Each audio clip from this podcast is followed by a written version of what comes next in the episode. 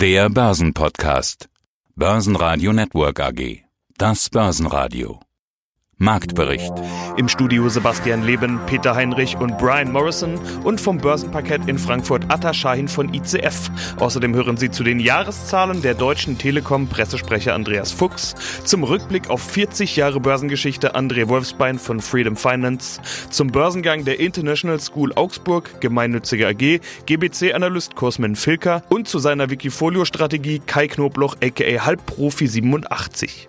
Sie hören Ausschnitte aus Börsenradio-Interviews. Die ausführliche Version finden Sie auf börsenradio.de. Wenn Ihnen der Podcast gefällt, helfen Sie mit, abonnieren Sie uns und schreiben Sie eine positive Bewertung.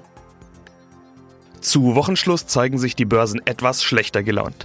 Der DAX rutscht mit einer deutlich schwachen Wall Street mehr als 1% ins Minus und fällt zeitweise sogar unter die Marke von 13.700 Punkten. Bis Börsenschluss beruhigen sich die Börsen allerdings wieder. Der DAX schloss bei 13.768 Punkten mit minus 0,7% Der ATX in Wien verlor minus 2% auf 3.012 Punkte. Und auch an der Wall Street fiel das Minus zu Xetra-Schluss nicht mehr ganz so deutlich aus. Auf Monatsbasis bleibt im DAX übrigens sogar ein Plus von mehr als 2,5% Keine Selbstverständlichkeit für einen Februar, der statistisch zu den eher schwachen Börsenmonaten gehört. Auch wenn die 14.000 Punkte nicht mit in den März genommen werden. Mein Name ist David Schein, ich bin jetzt zuständig für die derivativen Produkte an der Börse Frankfurt. Es ist schon wieder Freitag, es ist wieder dieser DAX, über den wir heute sprechen wollen. Der deutsche Leitindex hatte sich in dieser Woche so gut mit der 14.000er Marke angefreundet, dass man ja schon fast denken konnte, das wird was mit den beiden. Aber gegen Wochenende werden die Gewinne mitgenommen scheinbar. Man orientiert sich an den Schlagzeilen in den USA, Fragezeichen. Machen sich Inflationsängste breit? Wie sieht's bei euch aus? Ich Brian. Also äh, sagen wir es mal so, äh, der DAX war noch nie Freund mit der 14.000. Er hat immer nur geschaut, ängstlich geschaut. Ein, zwei Mal ist immer sogar drüber gegangen. Äh, und Brian, wir hatten auch die letzten ein, zwei Wochen diese 14.000 als Marke im Visier und war auch Thema. Äh, heute, während wir sprechen, scheinen wir doch die erste ähm, Richtung gefunden zu haben. Wir sind jetzt erstmal äh, kurzfristig an der 14.000 äh, gescheitert. Wie du schon gesagt hast, die Amerikaner sind schwach. Der DAX wird dann natürlich auch, äh, hat auch schwach eröffnet. Äh, Thema hast du auch schon äh, richtig angesprochen. Es geht hier um steigende Zinsen am Anleihemarkt, äh, Inflation, Inflationsängste. Im Grunde ist es ein ganz klassischer Mechanismus, äh, äh, Zinsen rauf, Aktien runter. So war das schon immer die letzten Dekaden. Nur haben wir halt die letzten Jahre auch keine steigenden Zinsen gesehen. Äh, von daher ähm, ist es uns trotzdem etwas neu heute. DAX äh, deutlich, deutlich schwächer heute. Ja, also doch keine romantische Geschichte mit den 14.000. Wie, wie wird bei euch gehandelt auf den DAX? Also äh, es war relativ äh, uneinheitlich die letzten Tage und Wochen. Also wir hatten Käufe und Verkäufe in den DAX, aber relativ vorsichtig. Die Anleger wollten schnell wieder raus, wenn es Gewinne gab. Jetzt haben wir mh, deutlich Anleger, die auf Short setzen. Wie gesagt, wenn wir so lange an der 14.000 waren und wir nicht wirklich über diese Marke gekommen sind, da kommen natürlich die ersten Anleger und sagen, okay, das schaffen wir nicht, wir setzen jetzt auf fallende Kurse. Ein weiteres Thema, das wir hier in dieser Runde einfach nicht lassen können, ist der Bitcoin. Wir haben ihn beim letzten Gespräch noch visionär bei 40.000 Dollar gesehen, aber da haben wir die Rechnung ohne die Marktmacht von Elon Musk gemacht. Er und seine Börsenfantasie-Aura haben ja den Bitcoin sogar auf die 60.000 katapultiert. Jetzt kannst du natürlich sagen, ach ja, Bitcoin, da wundert mich sowieso nichts mehr. Brian, ich sag dir dazu, äh, äh, im Bitcoin wundert mich gar nichts. Ähm, wir hatten, glaube ich, in Euro äh, einen Hoch von 47.000, 48.000 gesehen.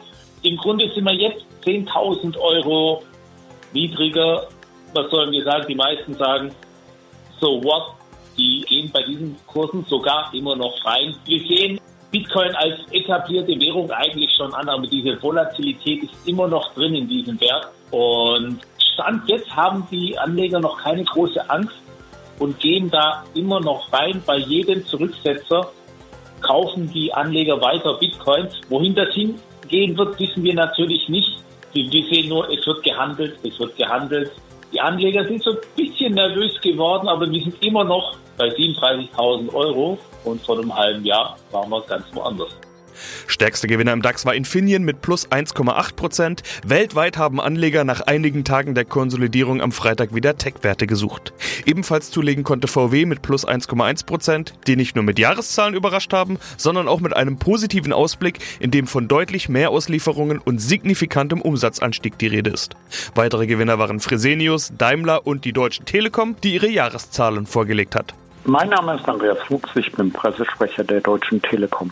Herr Fuchs, ich kann mich noch erinnern, dass die Deutsche Telekom überlegt hat, wie sie ihr US-Geschäft veräußern könnte. Das waren mal richtig ernsthafte Überlegungen. Aber inzwischen möchte man ja auf das US-Geschäft nicht mehr verzichten, oder? Das ist aber jetzt kein neuer Befund mehr. Die Zeiten, da die USA wirklich ein krisengeschütteltes Geschäft bei uns waren, die liegen jetzt schon einige Jahre zurück. Inzwischen ist es wie gewohnt so, USA ist der Wachstumstreiber, liefert hervorragende Zahlen und natürlich ganz besonderes Jahr dieses Jahr, ähm, äh, das abgelaufene Jahr 2020, als wir die Fusion, den Zusammenschluss mit dem Wettbewerber Sprint abschließen konnten. Und dadurch hat das US-Geschäft natürlich noch einmal ein zusätzliches Gewicht bekommen. Und damit sind wir mitten im Thema. Die Zahlen von der Deutschen Telekom liegen vor. Ja, das Q4 sieht ganz gut aus. Das Gesamtjahr 2020 auch zumindest im Rahmen der Erwartungen. Aus Ihrem Munde, wie würden Sie es zusammenfassen? Naja, die Deutsche Telekom hat eine ganz wichtige Schallmauer durchbrochen im Jahr 2020. Wir sind jetzt ein Unternehmen mit mehr als 100 Milliarden Euro Umsatz auf Jahresbasis. Und das ist natürlich eine ganz beeindruckende Größenordnung. Da waren wir vor einigen Jahren noch ganz weit davon entfernt. Natürlich getrieben durch den Zusammenschluss in den USA, aber auch durch unser Geschäft in Europa, das sehr, sehr stabil und gut läuft und auch Wachstum liefert. Es ist nicht nur der Umsatz, auch unser Gewinn steigt kontinuierlich. Im vergangenen Jahr waren das über 40 Prozent Gewinn plus. Und ähm, das kann sich sehen lassen. Ja, und das ist beachtlich, gerade in Zeiten von Corona, wo ja viele Unternehmen eine unangenehme Phase durchleben. Auch bei der Telekom, man kann ja sagen, äh, die Verkaufsshops sind geschlossen gewesen. Reisetätigkeiten sind äh, zurückgegangen, also weniger Roaming-Geschäft. Geschäft mit Großkunden ist zurückgegangen. Aber trotzdem, über 25 Prozent mehr Umsatz. Sie haben es gesagt, 100 Milliarden Euro Schallmauer durchbrochen. Genauer gesagt 101 Milliarden Euro. Ein Unternehmensrekord. Wie möchte man das aufrechterhalten? Es gibt überhaupt keinen Grund daran zu zweifeln, dass es äh, bei uns so positiv weitergeht. Das Geschäft in den USA ist sehr gut aufgestellt. Ähm, die Kollegen da drüben nehmen jetzt richtig Fahrt auf mit Sprint äh, als an, an ihrer Seite, mit der größeren Kundenbasis, mit einem hervorragenden Mobilfunkspektrum, über das sie verfügen. Das heißt, dort sind sie schon ähm, längst Marktführer bei äh, der neuen Generation 5G und das wirkt sich natürlich auch auf die Kundenzahlen aus. T-Mobile US wächst beständig rasant. Ähm, da sind überhaupt keine Bremsspuren erkennbar in der Weise, dass da das Wachstum zurückgeht.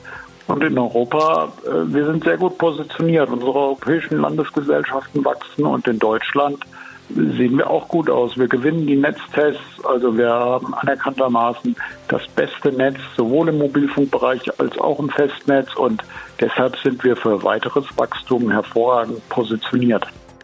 Unter den Verlierern reiht sich BASF nach Jahreszahlen ein. Die vorläufigen Zahlen waren bereits bekannt. Der Ausblick wird vom Markt als etwas zu konservativ wahrgenommen. Die Aktie verliert minus 0,6 Prozent. Stärkste DAX-Verlierer waren Covestro mit minus 3 Prozent, Bayersdorf mit minus 3,2 Prozent, Schlusslicht war die Deutsche Bank mit minus 3,5 Prozent. In den USA bekamen die Zahlen von Börsenneuling Airbnb viel Aufmerksamkeit. Der Zimmervermittler wurde natürlich hart getroffen von der Pandemie, erzielte aber 2020 dennoch dennoch einen Gewinn von 850 Millionen Dollar. Die Aktie legt zu.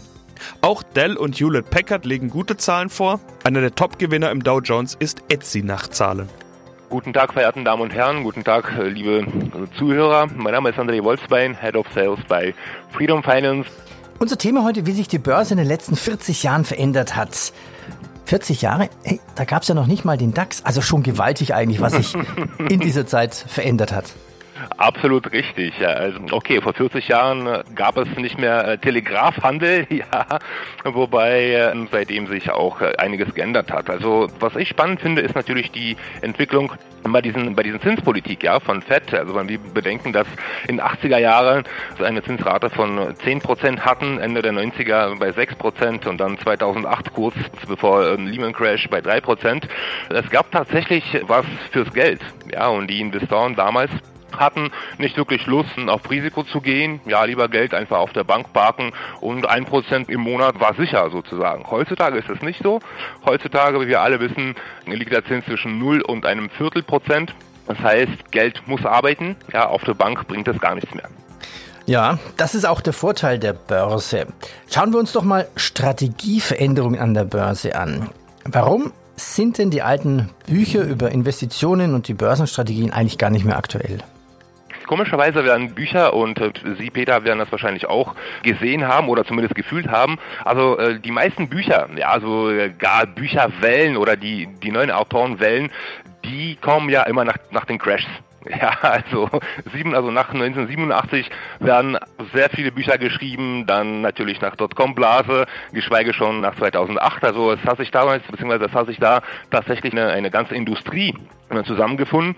Ja, also diese die, die apokalyptische Autoren, also ohne jetzt irgendwelche Namen zu nennen, Crash hier und Crash da. Also mhm. das ist ja ein richtiges Geschäftsmodell, ne? diese Crash-Profiten. Ja, mit, mh, mittlerweile Crash-Profiten, genau. Du sagst es.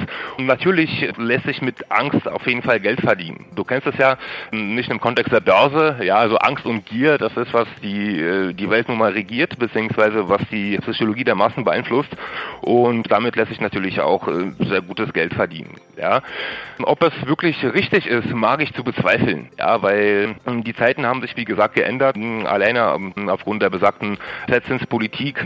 Es, wird ja massig Geld gedrückt, es wird massig Liquidität dargeboten. Also die, die Federal Reserve hat versprochen, für die nächsten vier bis fünf Jahren so viel Geld zu drücken, wie nur nötig ist. Ja, und äh, dementsprechend pusht es die Märkte auch nach oben. Schönen guten Tag, mein Name ist Cosmin Filker, ich bin stellvertretender Chefanalyst bei der GBC AG aus Augsburg und unter anderem für die International School Augsburg ISA zuständig. Zeichnungsbeginn der International School Augsburg ISA Gemeinnützige AG. Ja, sie geht als erste deutsche Bildungsaktie an die Börse. Wir hatten ISA schon mal im Programm beim Börsenradio. Wer will, kann da noch mal reinhören bei uns in der Mediathek. Internationale Schule. Ja, wer geht denn dort zur Schule? Ist das die Elite der Next Generation made in Augsburg? Nein, also Internationale Schulen sind ja in erster Linie Bildungsinstitute für sogenannte Expats, also Expatriates, für die Kinder ausländischer Arbeitskräfte. Ursprünglich wurden sie ja dafür gegründet, um eben diesen Arbeitskräften ein Bildungsangebot zu schaffen. Und damit sagt man ja auch immer, dass da die heimische Wirtschaft gefördert wird. Man kann ganz einfach das Beispiel nehmen, ein japanischer Manager möchte einen Standort in Augsburg aufbauen und der würde gerne für zwei Jahre mit seiner Familie nach Augsburg kommen. Das funktioniert aber schwerlich, diese Familie oder die Kinder in das heimische Schulsystem zu integrieren. Schon allein sprachlich funktioniert es nicht. Innerhalb eben dieses internationalen Schulsystems ist immer ein vergleichbares Angebot, Bildungsangebot vorhanden, auch auf sprachlicher Ebene, aber auch kultureller Ebene, sodass ein Schulwechsel auch zwischen verschiedenen Ländern problemlos möglich ist. Also das ist der eine Anteil der Schüler und der andere Anteil, es ist schon so, dass die deutschen Schüler zunehmend an Bedeutung für die internationalen Schulen gewonnen haben. Es wird immer mehr als Alternative zum deutschen Schulsystem wahrgenommen. Möglich ist das aber auch, weil eben der Schulabschluss an einer internationalen Schule anerkannt wird in Deutschland. Und zum anderen, man kennt ja auch die Probleme des öffentlichen Schulsystems, die ja jetzt besonders während Corona nochmal offen zutage getreten sind. Also internationale Schulen sind da auch von der Digitalisierung her deutlich besser aufgestellt als öffentliche Schulen. Ähm, kann, kann, man sagen, kann man sagen, ja. das ist trotzdem ein bisschen eine, eine höhere Schule, höhere Bildung, bessere Lehrer? Bitte stellen Sie doch mal die Schule vor. Wie viele Schüler gehen dorthin? Welche Jahrgänge? Wer ist da so dort? Also es sind momentan insgesamt 340 Schüler aus 40 Nationalitäten, eben aufgrund eben dieser Historie, dass da Expats stark adressiert werden.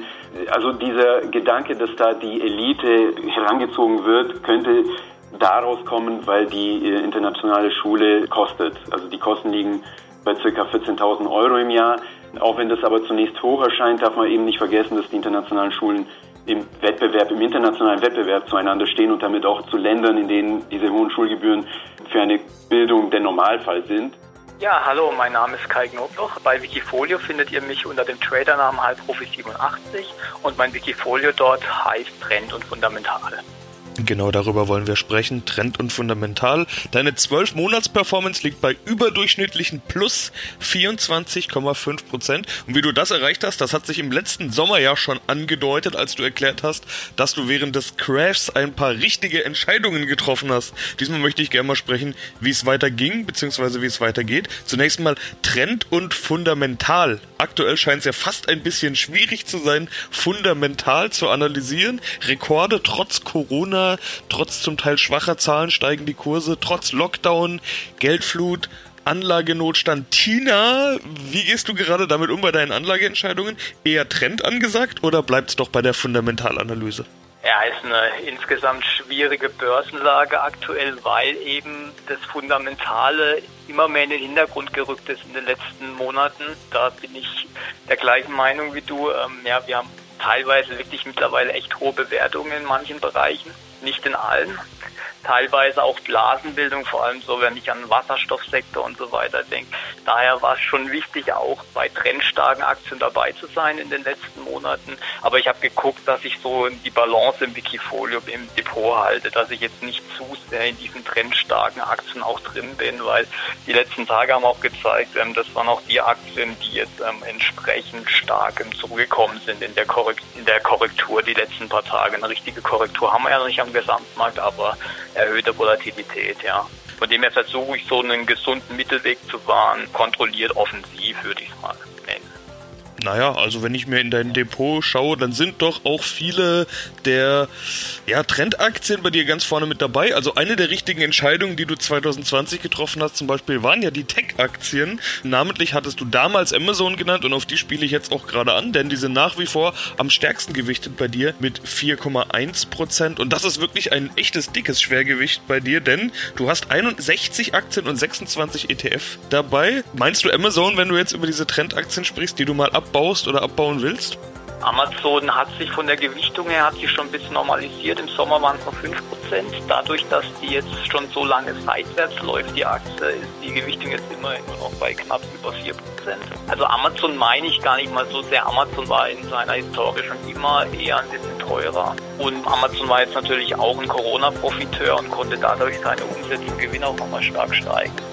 Und was mir gefällt bei Amazon ist, dass jetzt diese starke Phase, die Amazon hatte und auch die etwas höhere Bewertung, dass die jetzt so schrittweise über eine Seitwärtsphase, also über die Zeitebene sozusagen korrigiert wird. Von dem her habe ich nicht vor, Amazon aktuell abzubauen oder zu verkaufen. Das nach wie vor ein starkes Unternehmen ist mit einer starken Performance und man hat ja auch so langfristig so ein bisschen die Fantasie, dass Amazon vielleicht irgendwann ABS oder so abspaltet, entweder aus eigenen Stücken oder weil sie es abspalten müssen würde auch nochmal Werte offenlegen im Unternehmen. Von dem her denke ich, bei Amazon werde ich keinen Abbau jetzt in nächster Zeit vornehmen.